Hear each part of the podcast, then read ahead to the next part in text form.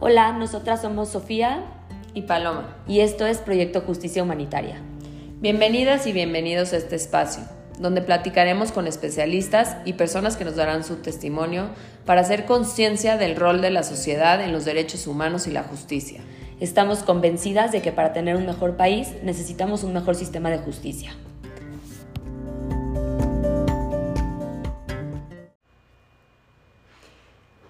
Bienvenidas y bienvenidos a Proyecto Justicia Humanitaria.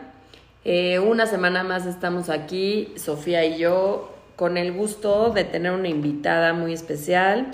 Ella es Susana Husni, es licenciada en Derecho por la Universidad de Anáhuac y trabaja en el Aleph Institute, que trae todo el tema de derechos humanos, es un especialista en derechos humanos y el día de hoy nos va a platicar su historia y qué hace. Susana, bienvenida. Gracias, ¿cómo están? Buenos días. Mucho, mucho gusto de estar aquí con ustedes el día de hoy. Hola Susana, gracias por acompañarnos y platícanos un poquito, tú eres licenciada en Derecho, ¿qué te llevó eh, a empezar a trabajar. Me parece que eres voluntaria en Aleph Institute, ¿no? Sí, es correcto. Déjame platicarte un poquito la historia. Eh, yo sé, como dices, licenciada en Derecho, tengo mi maestría en Derecho Procesal Penal, una especialidad en Derecho Penal, y litigué desde que estaba en cuarto semestre de, la carrera, yo empecé a, litigar en materia penal.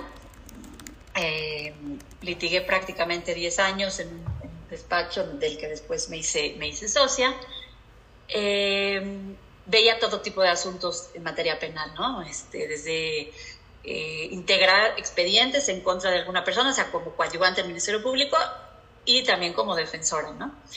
Eh, de todo tipo, desde asuntos sexuales, de cuello blanco, fraudes, todo, todo, todo lo que es materia penal. después de estos 10 años, bueno, bendito sea Dios, me casé, empecé a formar mi familia y me retiré un poquito de lo que fue el litigio en sí, porque es, una, es un trabajo muy demandante, requiere toda tu atención, todo tu tiempo, toda tu concentración.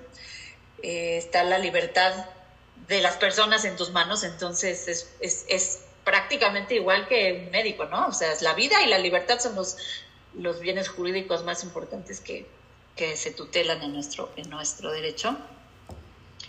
Eh, sin embargo, nunca me desconecté del todo, ¿no? Del litigio. Mi esposo también es abogado, entonces seguía yo eh, ayudándole en algunos asuntos, en algunos casos.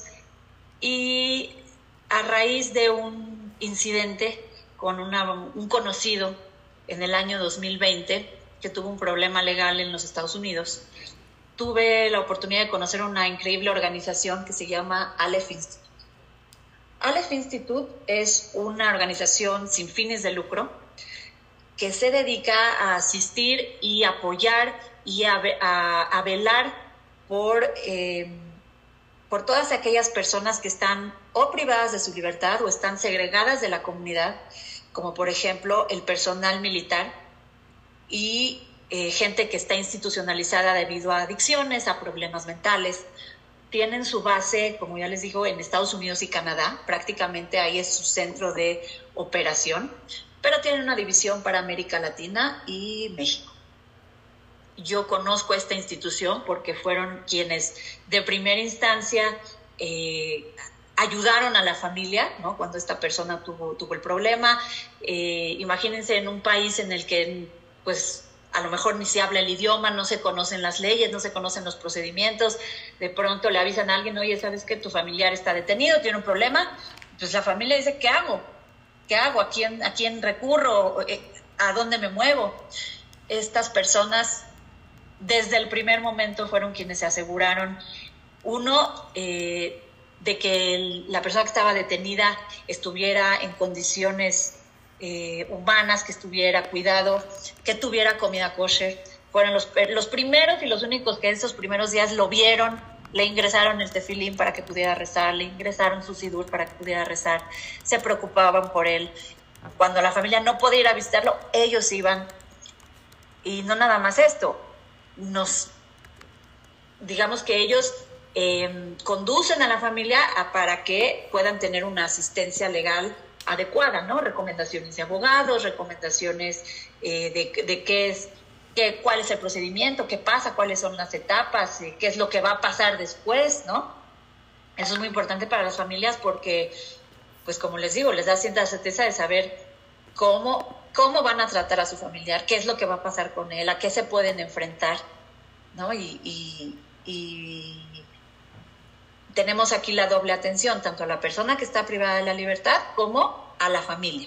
Y qué importante es, eso, ¿no? La parte de guiar, decir, si te encuentras en un país eh, extranjero, no conoces los procedimientos, las leyes, ese acompañamiento debe ser muy importante pues yo creo que es vital, ¿no? Porque, porque alguien que te tome de la mano, te contenga a la familia y, y, sobre todo en esos momentos en que la familia de verdad está sufriendo mucho, está sufriendo mucho porque independientemente del proceso penal, tiene la ausencia de un familiar, su familiar no está. Entonces tenemos eh, madres que tienen a sus hijos ausentes o hijos que tienen a sus padres ausentes, esposas que tienen a sus esposos ausentes y no saben eh, primero cómo reaccionar, cómo sentirse, cómo contener a los demás miembros de la familia. Entonces, todo ese acompañamiento que hace Aleph eh, ha cambiado la vida de muchas personas. Sí, porque además pocas veces pensamos en la gente que se queda fuera, ¿no? Como que siempre estamos pendientes de la persona que está priva de su libertad o en un proceso, ¿no? Segregada, como dices tú, de la comunidad.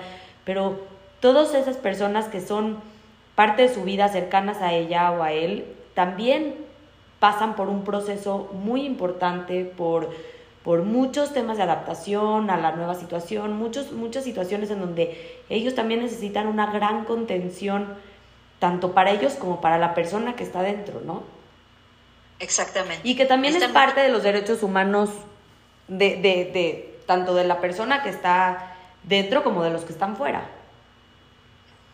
Sí, claro, por supuesto, porque vamos a, entender que la persona, tanto la que está dentro como la que está afuera, sigue siendo una persona a la que se debe respetar, a la que se le deben de garantizar eh, los derechos mínimos como ser humano.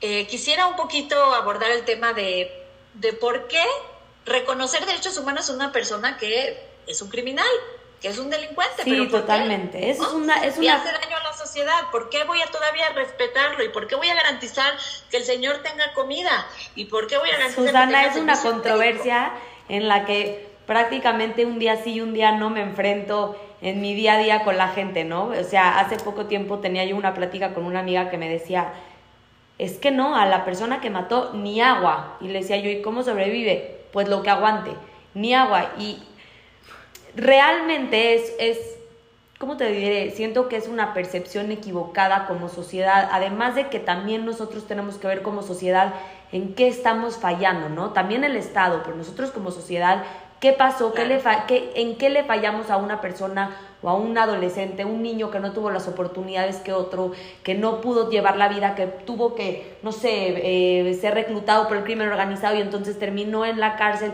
No, también tenemos esa responsabilidad y se nos olvida el momento en que somos punitivos y decimos ni agua, ni libertad, ni derechos básicos, ni alimentación, ni, ni defensa digna, ¿no? O sea, ¿qué, ¿qué pasa en la sociedad?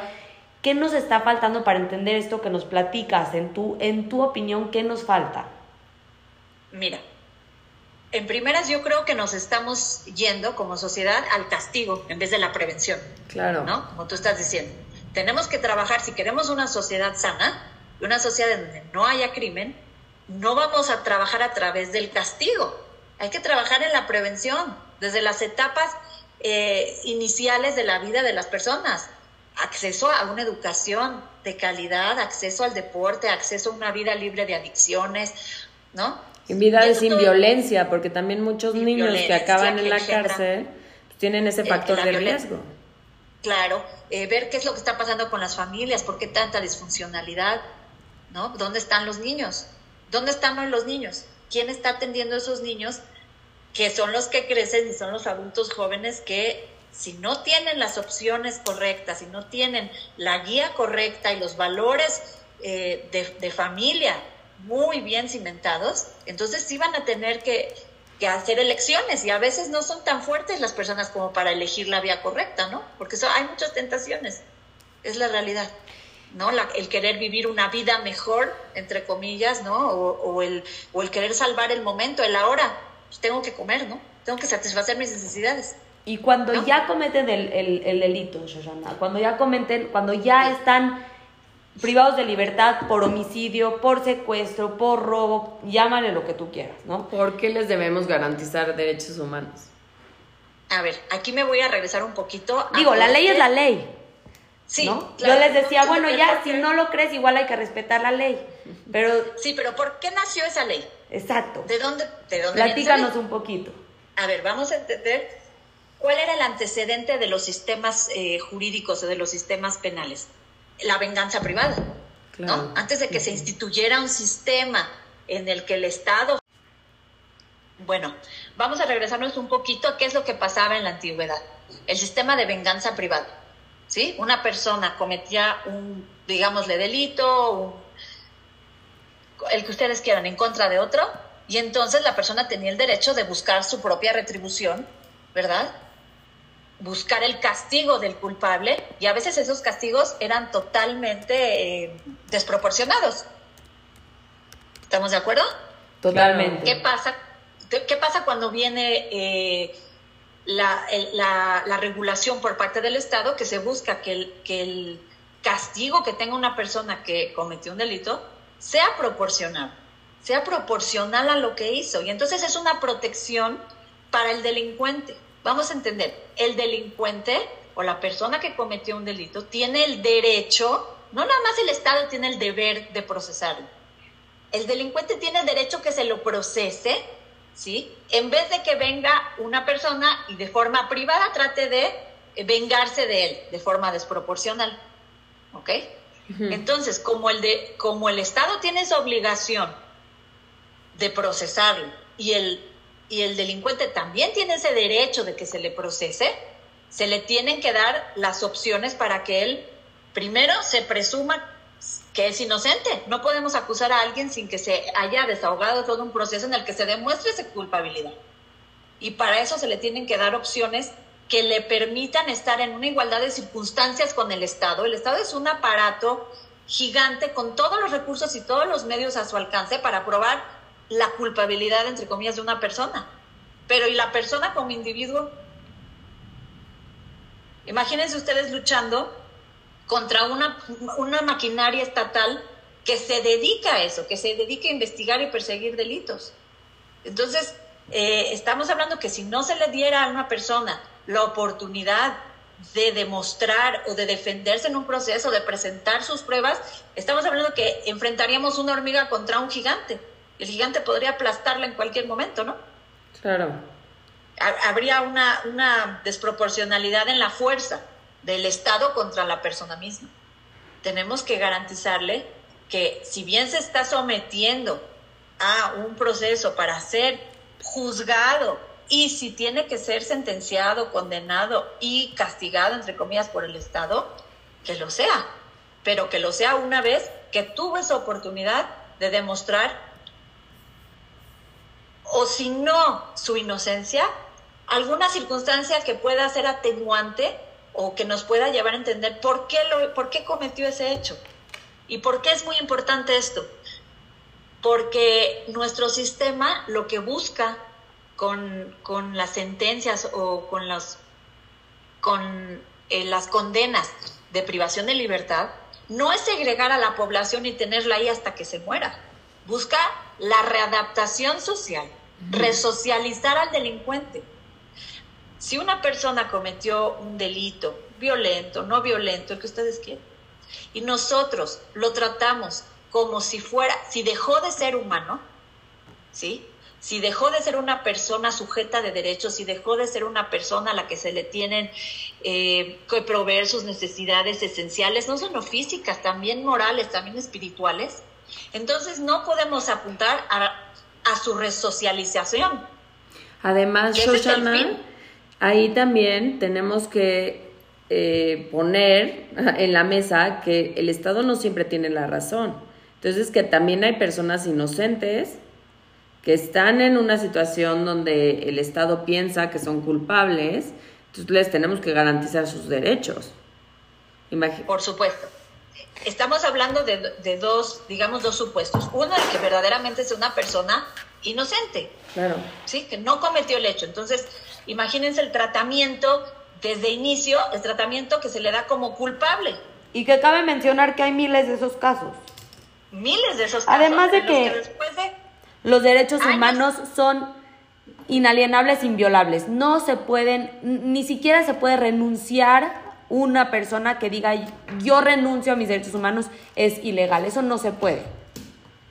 Es correcto. Eso no se puede y también es muy importante, como lo estoy diciendo, ¿cuál es el fin de este proceso de, de cumplir un tiempo privado de la libertad? La reinserción social, regresar a la sociedad. Si yo le quito las garantías mínimas a una persona y lo deshumanizo, eso no va a ser posible. ¿Cómo voy a pretender luego que regrese a una sociedad en la que ya no es humano? Voy a convertirlo en un monstruo. Me encanta eso que estás diciendo, me encanta. Eso, eso como que engloba todo lo que, lo que hacemos las personas que luchamos por los derechos humanos de, las, de los demás, ¿no? Como que al final es por el bien común. Estamos también viendo por nosotros, por las generaciones que siguen, por, por el futuro del, del, Estado, por la sociedad como tal, ¿no? O sea, no podemos deshumanizar, como dijiste, no podemos deshumanizar a alguien y luego pretender que regrese a la sociedad, ¿no? Y, y conviva humanamente. Claro.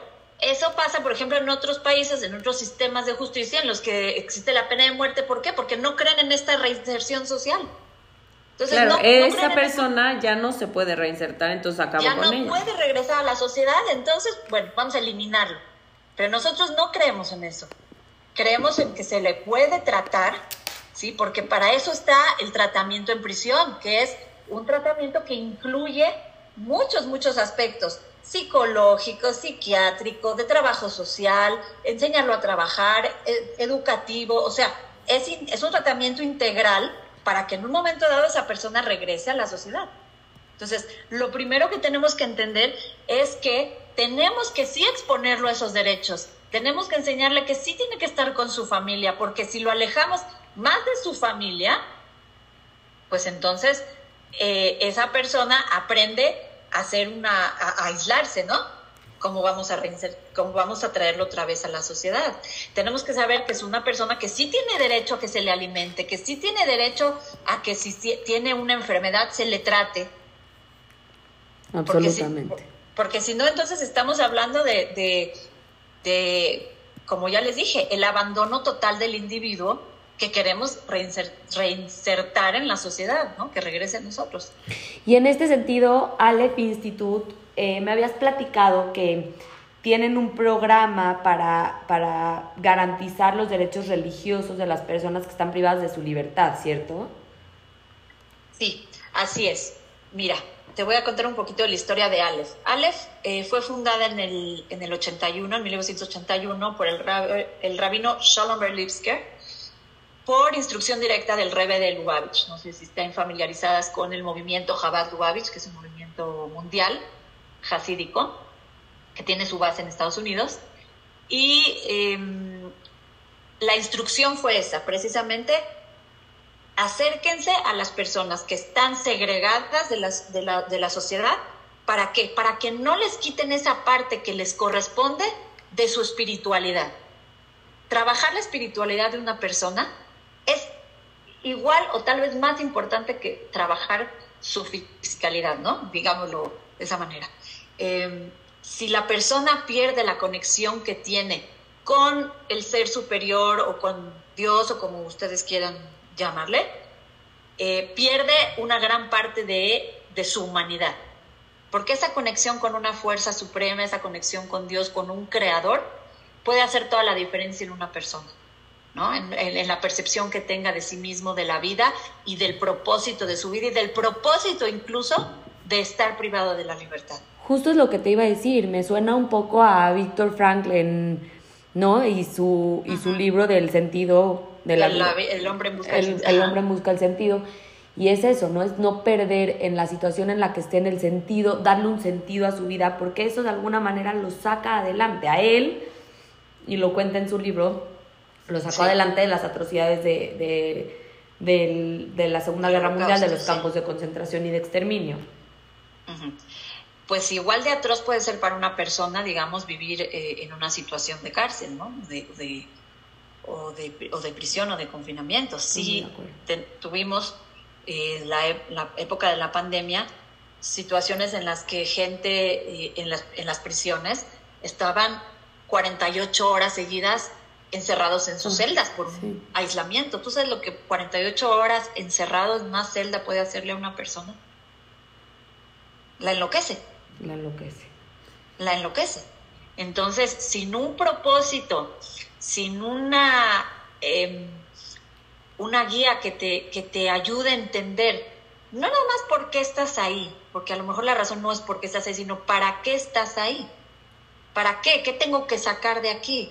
¿Qué se espera de mí? ¿Qué, qué tengo que cambiar? ¿Qué tengo que hacer? ¿Qué, ¿Qué puedo hacer durante este tiempo que voy a estar privado de la libertad? Porque sí voy a estar privado de la libertad, pero ¿qué puedo cambiar? ¿Qué puedo aportar? ¿No? ¿O cómo puedo aprovechar este tiempo? Que eso es precisamente una de las cosas que Aleph eh, se encarga. Aleph tiene programas, no nada más, por ejemplo, lo individual, de decir, bueno, va a ser eh, una fiesta, va a ser Rosh Hashanah o va a ser Pesach o va a ser esto, vamos a, a mandar un kit para que las personas que son de religión judía puedan eh, hacer su de Pesach, puedan tener acceso a matzah. El impacto que una persona dentro de la cárcel tiene cuando a lo mejor años no hizo un ceder de Pesach, ¿eh? y me tocó, me tocó vivirlo a mí. Una persona que estaba totalmente alejada de la religión, totalmente, por años, y de repente recibe un paquete de matzah inmediatamente en su cabeza, él regresó a su infancia, él regresó a su, a su hogar, él regresó a esta época en su vida en la que estaba em, rodeado de gente, en la que estaba él en un ambiente de seguridad, un ambiente totalmente diferente en el que él se encuentra ahorita en una celda. Y le hizo una diferencia total en su perspectiva de vida. A partir de que él recibió ese paquete en pesas con su matzá y su agadá, su comportamiento en la prisión empezó a cambiar. Todos, o sea, es algo que no lo creeríamos, pero sí tiene un gran impacto en, la mente de las personas. Pero además, además tiene un impacto en cómo se siente una persona, ¿no? Estando en, ese, en esas circunstancias, cuando de alguna manera alguien tiene esa compasión por él y dice, ok, vamos a conectar tantito, esa conexión humana le cambia la perspectiva, porque dice, ah, ok, hay algo aquí que sí me está, que sí me está ayudando a entender que hay un futuro para mí, ¿no? Que te hay acompaña, ¿no? Algo que te acompaña. Hay alguien, fíjate. El hecho de que una persona sepa que hay alguien afuera que se interesa por él, le cambia toda la perspectiva de vida. Hay una entrevista muy bonita que le hacen al, al, al rabino Lipsker, que es el fundador de Aleph. Dice, pero ¿por qué usted está con el teléfono abierto todo el tiempo? O sea, la gente en las prisiones le habla a usted a la madrugada, ¿por qué? O sea, ¿por qué? ¿Cuál es la necesidad de ese sacrificio, no? Y entonces él contesta, mira, hay personas que están totalmente solas, que no tienen a nadie a quien hablarle afuera. No tienen familia o no tienen amigos o la familia los rechazó o están en otro país, lo que tú quieres. Pero ellos hacen la línea y esperan el turno para tener acceso al teléfono en la prisión, para hablar y nada más que les contestemos en Aleph. Porque el simple hecho de que ellos sepan que alguien les va a contestar, a ellos les da ánimo para seguir, porque saben que hay alguien que les va a contestar afuera. No importa lo que van a decir, no importa si van a hablar a platicar, alguien que les conteste, que ellos sepan que hay alguien a quien le importa su llamada que tienen que hacer la fila como hacen otros internos para hablar con sus familiares o con quien ustedes quieran, pero que ellos también tienen alguien que los va a escuchar afuera. Susana, ¿y qué casos toma Aleph? ¿Toma cualquier tipo de caso? Eh, mira, lo que pasa es que Aleph no se mete de inicio en la cuestión legal, eh, está un poquito, digamos, separada. Aleph lo que hace es, en cuanto una persona eh, tiene un problema que te digo, está o privada de la libertad o en algún centro de rehabilitación o en algún centro por alguna enfermedad mental que necesita también tratamiento en internación. o en internamiento, lo que hace es inmediatamente eh, tomar, digamos, sobre sí la responsabilidad de esta persona para qué? Para que tenga acceso a su comida kosher. Eh, ¿Cómo? A través de proveerla a las prisiones, ¿no? Ya sea que a través de un convenio las mismas, eh, los mismos centros penitenciarios adquieran con un proveedor esta comida o tenemos rabinos de Aleph, o a mí me ha tocado incluso llevarla a los reclusorios para que se les proporcione a los, las personas internas cada vez que va a haber que los hombres necesitan un tefilim, bueno, vamos a llevarle un tefilim, eh, a veces que no se les puede dejar eh, directamente a las personas internas por seguridad, ¿no? Entonces, bueno, se le deje, no sé, a una, una oficina de algún guardia, de algún custodio y se le dé acceso a que todos los días pueda hacer sus plegarias, pues, sidur, libros de Torah para estudio, sin importar, no se va a meter en el, en el caso legal, no se va a meter, digamos, en la en la defensa de la persona, a menos que ya después la familia eh, pide el apoyo a lo mejor para contactar a un abogado, una recomendación de, abogados, una recomendación de alguien que les pueda ayudar en el asunto.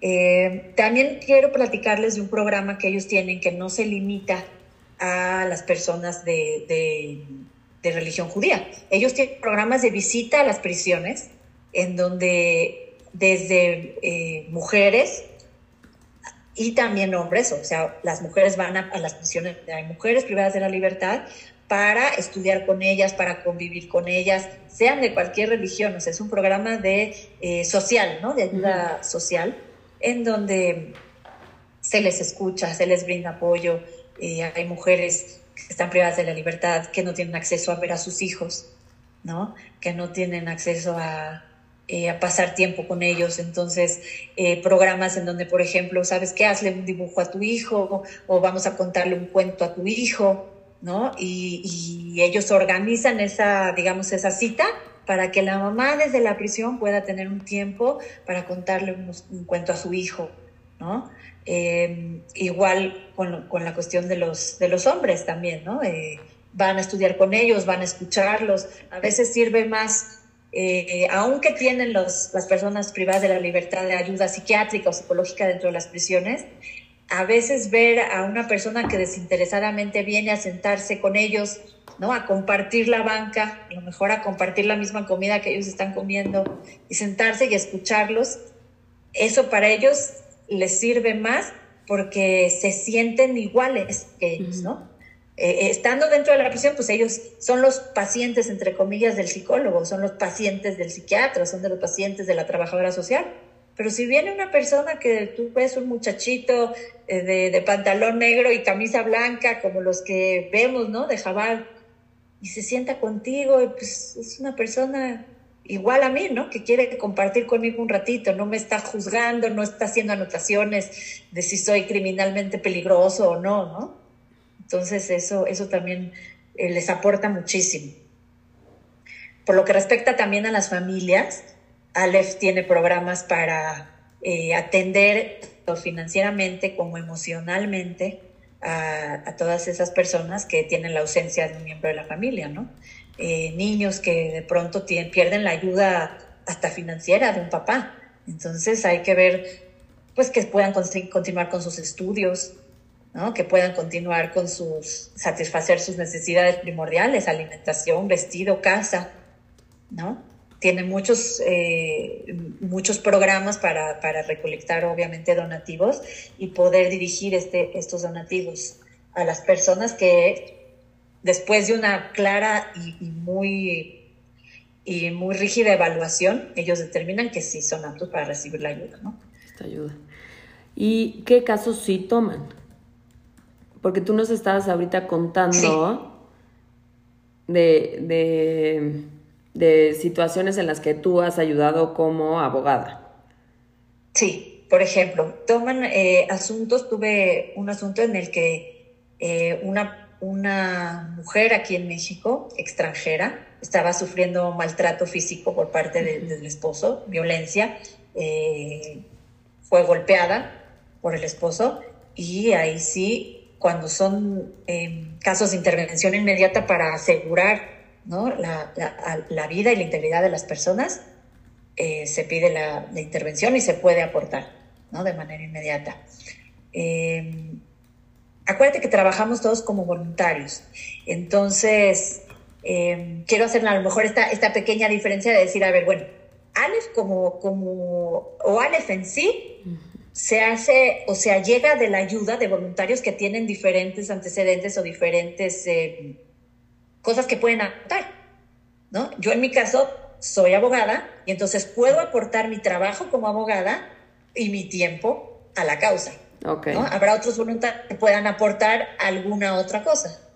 Pero entonces si tenemos un asunto en el que, como les estaba este, brevemente platicando, eh, hay un asunto en el que hay una clara violación de derechos humanos, hay una clara violación al procedimiento, hay una clara, em, se denota que hay antecedentes en el que por ser una persona de religión judía se le está tratando de manera diferente.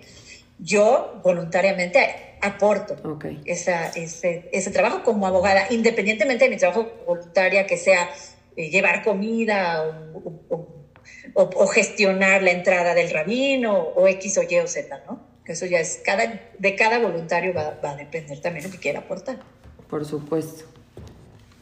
Qué interesante, Susana. La verdad es de que es increíble cómo hay proyectos por todos lados que nos pueden, que, que están buscando entrar a esta parte de, de garantizar derechos humanos, derechos religiosos, derechos de todo tipo, ¿no? A personas que están privadas de libertad y que de alguna manera todos nos conectamos por el mismo bien común. Sí, yo creo que se trata de, ¿sabes qué? De un tema de, de empatía. Llega un momento en que, creo yo, o por lo menos así me pasó, que a pesar de que estuve siempre, desde que tenía 18 años, en contacto con gente dentro de las prisiones, eh, en contacto con gente que se, se enfrentaba a procesos penales, hasta que lo viví en carne propia, muy de cerca, creo que me cayó el 20 de que, híjoles, sí me tengo que involucrar. ¿Qué pasa? Cuando es tu trabajo no te puedes involucrar eh, sentimentalmente, ¿no? ¿Por qué? Porque te hace, hace daño al asunto mismo, ¿no? Pero ahora lo veo desde otra perspectiva lo veo desde la perspectiva en la que soy totalmente empática a la situación, que como seres humanos, no como cliente, sí, que antes son mis clientes, ahora son eh, seres humanos que necesitan mi ayuda y, tengo esa empatía con ellos, de saber por qué, por qué puede ser tan importante ese pequeño gesto de recibir una subganía en, en Hanukkah. Aunque no haya comido nada en 10 días, recibir una subganía en Hanukkah es más importante que todo lo demás. Absolutamente. Te agradecemos muchísimo por estar aquí con nosotras hoy, Susana. Gracias por tu empatía, gracias por, por estar pendiente de todo esto que, que mucho se necesita en el mundo y, este, y gracias por compartirlo con nosotras. Gracias a todos por escuchar y nos vemos el próximo martes.